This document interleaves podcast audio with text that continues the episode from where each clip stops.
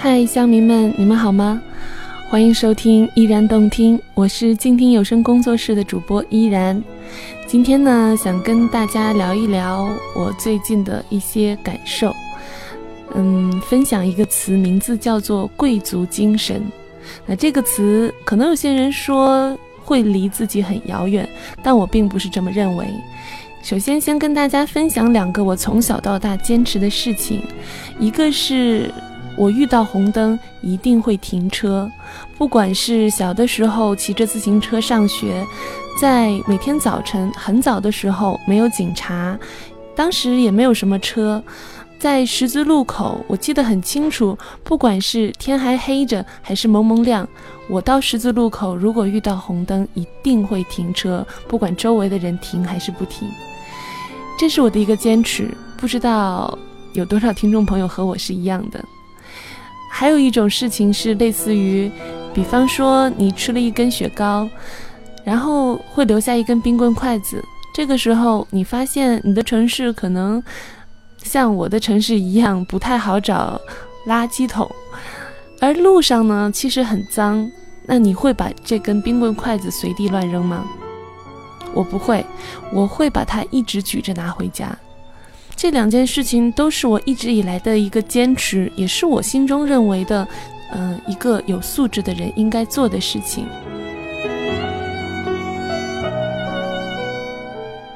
在前不久看到作业本写的一个微博，他说：“过马路不闯红灯，坚持走人行道，开车不加塞儿，不乱占车道，不对行人按喇叭，会车时关掉大灯。”自觉排队不插队，乘电梯时主动站在右边，在公交或地铁上让过座，不在公共场合大声讲话，会说谢谢、对不起，没害过人。在中国能做到以上几点的，他觉得就是贵族。所以今天依然想跟大家聊一聊贵族精神，并不是物质上的富贵，而是一种精神。其实我一直认为，贵族精神说离我们远也远，说离我们近也很近。我们每个人其实都可以成为一个精神上的贵族。欢迎走进本期的依然动听，和依然一起聊一聊贵族精神。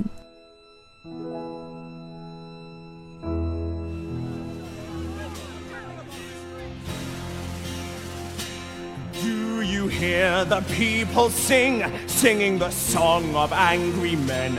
It is the music of a people who will not be slaves again. When the beating of your heart echoes the beating of the drums, there is a life about to start when tomorrow comes. 一七九三年一月二十一日，在巴黎的协和广场，一个行将被处死的囚犯上断头台时，不小心踩到了刽子手的脚，他马上下意识地说了一句：“对不起，先生。”而此刻，她的丈夫路易十六面对杀气腾腾的刽子手，留下的则是坦然高贵的遗言。他说：“我清白死去。”我原谅我的敌人，但愿我的血能平息上帝的怒火。几分钟后，路易十六和皇后便身首异处。而两个世纪之后，当时任法国总统的密特朗在纪念法国大革命二百周年的庆典上，真诚地表示：“路易十六是个好人，把他处死是件悲剧。”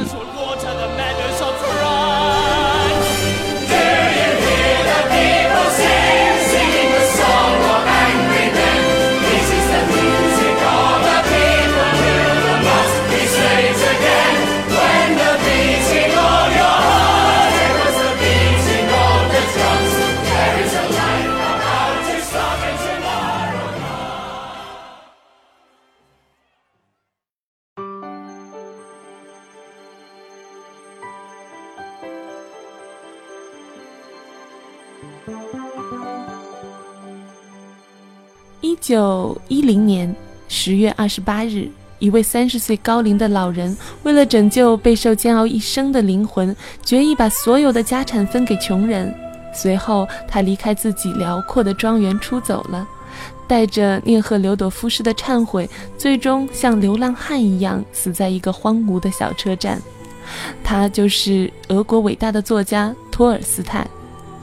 许多年后，奥地利著名的作家茨威格在评论托尔斯泰时这样感慨道：“这种没有光彩的、卑微的最后命运，无损他的伟大。如果他不是为了我们这些人去承受苦难，那么列夫·托尔斯泰也不可能像今天这样属于全世界。”这几位主人公尽管命运不同，但他们都有一个共同的身份，就是贵族。其实，贵族代表了尊严和品行。现在，很多中国的有钱人喜欢把孩子送到英国上贵族学校，希望他们毕业以后能够成为贵族。但是，他们却发现，即便是在英国最好的学校——伊顿公学。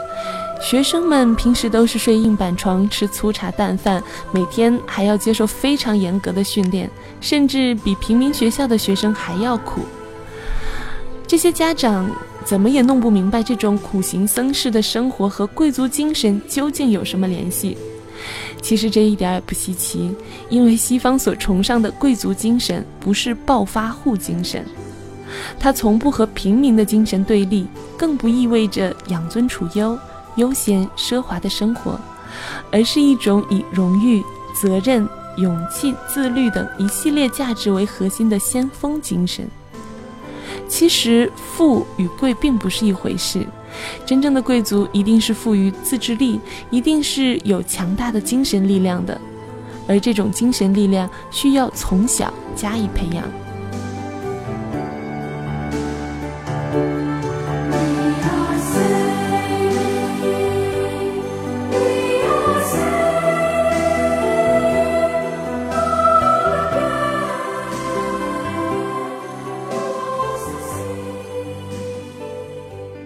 伊顿公学也确实用这种方式培养出了许多非常优秀的人物，比方说打败拿破仑的那个威灵顿将军就是伊顿公学的高材生。威灵顿也是世界军事史上非常有名的人物，他在和拿破仑进行决战的时候，曾经留下过一句非常有名的话。当时他冒着炮火在前线观察敌情，他的参谋人员多次劝他早点撤下去。因为前线太危险了，可是威灵顿就是不动。参谋人员只好问他说：“您万一阵亡了，有什么遗言？”威灵顿头也不回地说：“告诉他们，我的遗言就是像我一样站在这里。”说起来的确是非常的有男子汉的气概。其实我们现在大部分的国人所理解的贵族生活，就是住别墅、买宾利车、打高尔夫。就是挥金如土、花天酒地，就是对人呼之即来、挥之即去。实际上，这些都不是贵族精神，这是一种暴发户精神。在我们中国人的观念中，贵族学校就应该是享受贵族般的条件，有贵族一样的生活。在大多数国人的意识里，富与贵是一样的，没有什么区别。但事实上，富和贵根本就是两回事儿。富的是物质，贵的是精神。贵族精神首先就意味着这个人要自治，要克己，要奉献自己，服务国家。英国的威廉王子和哈利王子毫无疑问是贵族吧？但英国皇室把他们送到陆军军官学校去进行学习，毕业后，哈利王子还被派到阿富汗前线做一名机枪手。英国皇室当然知道哈里王子身份高贵，也知道前线的危险，但是他们却公认为国家奉献自己、承担风险是贵族的本职，或者说是本分所在，是理所当然的。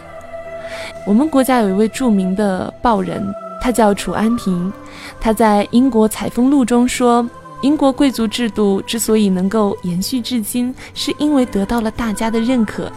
英国的老百姓普遍认为，贵族精神代表了一种尊严，一种高超的品行。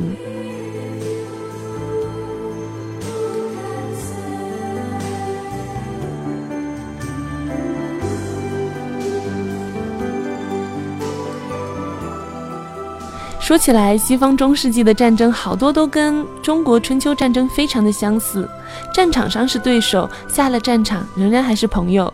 所以那个时候有好多战争，在今天看来有点像小孩子过家家一样。英国爱德华三世的两个儿子兰开斯特公爵和约克公爵的后代，他们都对英国王位很感兴趣，于是呢，两个家族就发起了内战。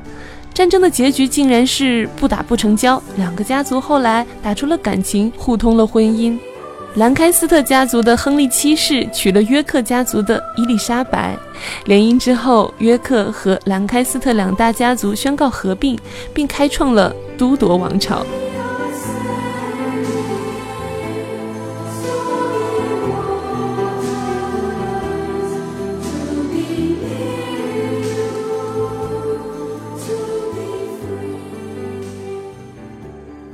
在欧洲的政治中，有一个非常特殊的传统，就是国王。其实有一点像我们以前的皇帝，但是和我们中国不一样的就是，即便这个国王被从王位上推下来，也会受到必要的礼遇。这也是骑士精神的一种体现。在欧洲的贵族宁愿承担养虎为患的后果，也不愿意丧失自己的风度。西方进入平民社会之后，贵族之间网开一面的传统仍然在高层政治中得以保留。比如，在美国南北战争的时候，南方军即将面临失败，军官中有人提议化整为零，分散到老百姓家里去，进入山区打游击战。但是当时南军的最高统帅罗伯特·李将军却不同意，他说：“战争是军人的职业。”我们要这样做，就等于把战争的责任推给了无辜的百姓。我虽然算不上一个优秀的军人，但我绝不会同意这样做。如果能用自己的生命换来南方老百姓的安宁，我愿意作为战争犯被处死。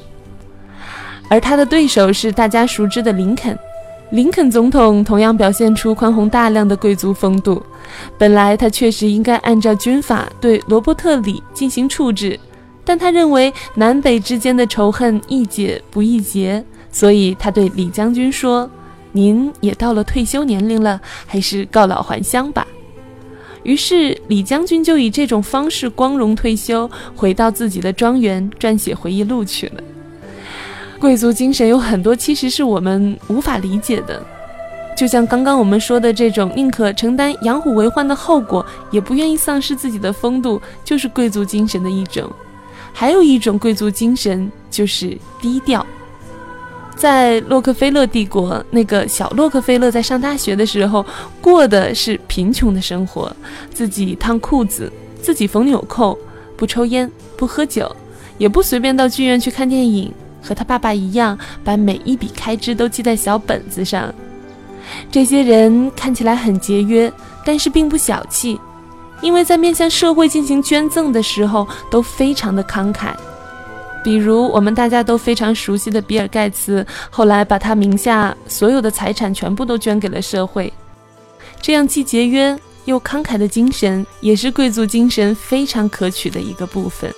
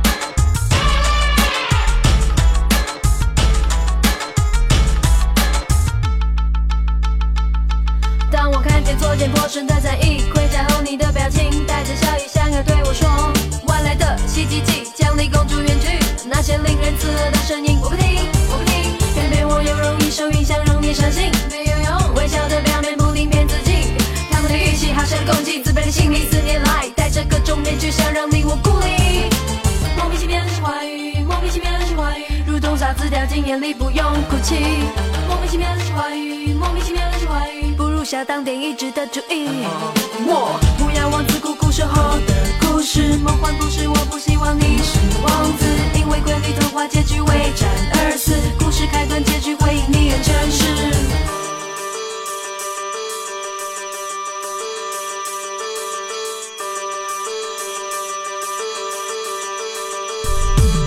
像骑士的忠贞不畏惧邪恶的眼神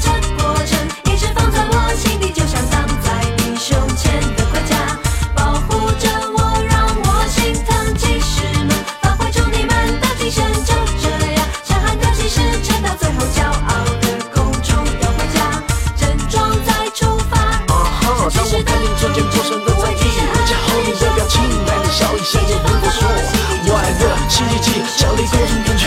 有几年的，是你为我努力。再见，我有容易受影响，祝你伤心。微笑的两面，不停给自己。搞不定，好像的不定，自己心里。带着各种面具，想让你我不理。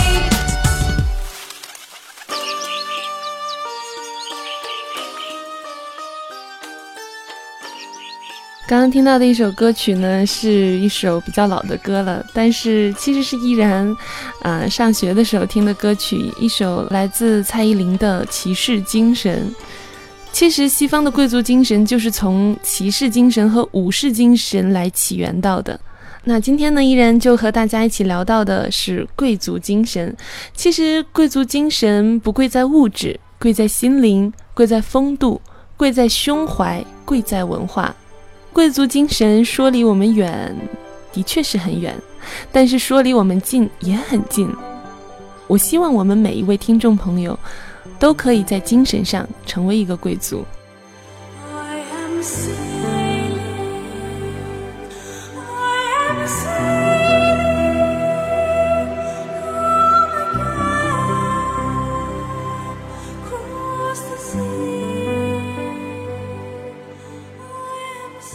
不知道我们的听众朋友有多少看过《泰坦尼克号》？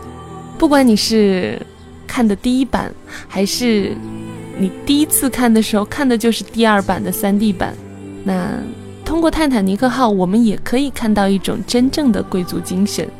在西方的航海业有一个非常不成文的规定，就是当一艘船遇到危险要沉没的时候，船长肯定是最后一个离开的。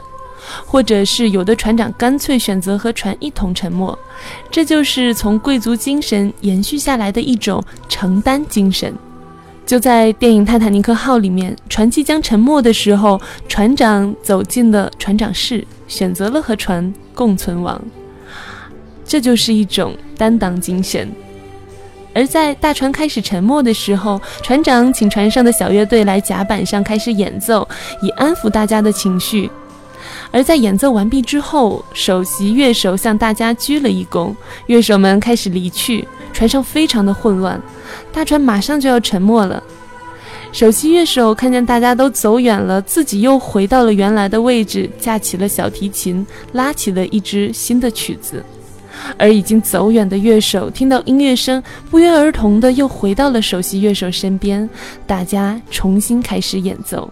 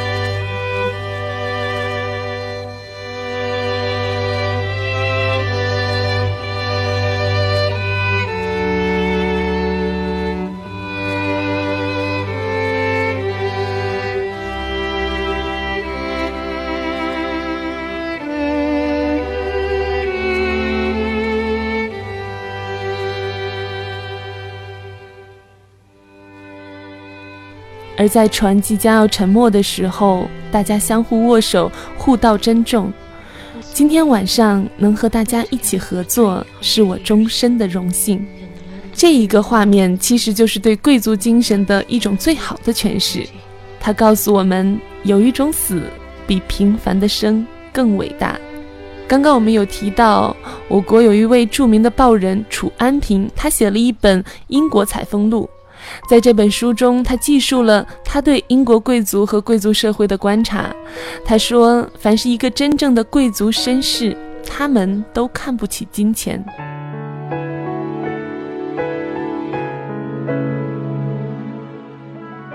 英国人以为一个真正的贵族绅士是一个真正高贵的人，正直。”不偏私，不畏难，甚至能为了他人而牺牲自己。他不仅仅是一个有荣誉的人，而且是一个有良知的人。而当年的法国政治学家托克维尔也说过：“贵族精神的实质是荣誉。”其实，贵族精神跟物质条件有的时候可以说没有什么关系。就像当年张爱玲说的。旧上海公寓里的那个电梯工，一定要衣冠楚楚、领带打得整整齐齐，才肯出来给顾客开电梯。这也体现了一种贵族的风度。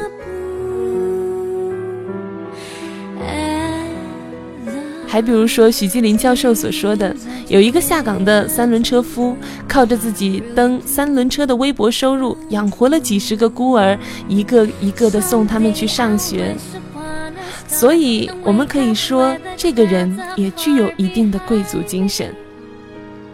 其实，今天依然就想跟大家说的是，贵族精神说离我们远也很远，说离我们近也很近。希望我们每个人都可以成为有担当、懂谦卑、真正的拥有贵族精神的人。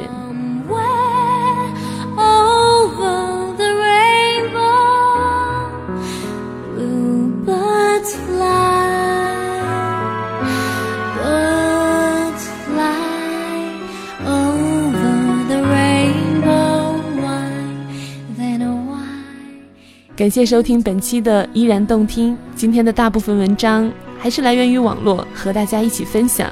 如果你喜欢我的节目，可以在微博上关注我，新浪和腾讯微博的名字都是 NJ 依然，或者加入到我的公共微信 NJ 依然五二零。静听有声工作室的公共微博是静听有声工作室 FM。感谢收听本期的依然动听，我们下期再会。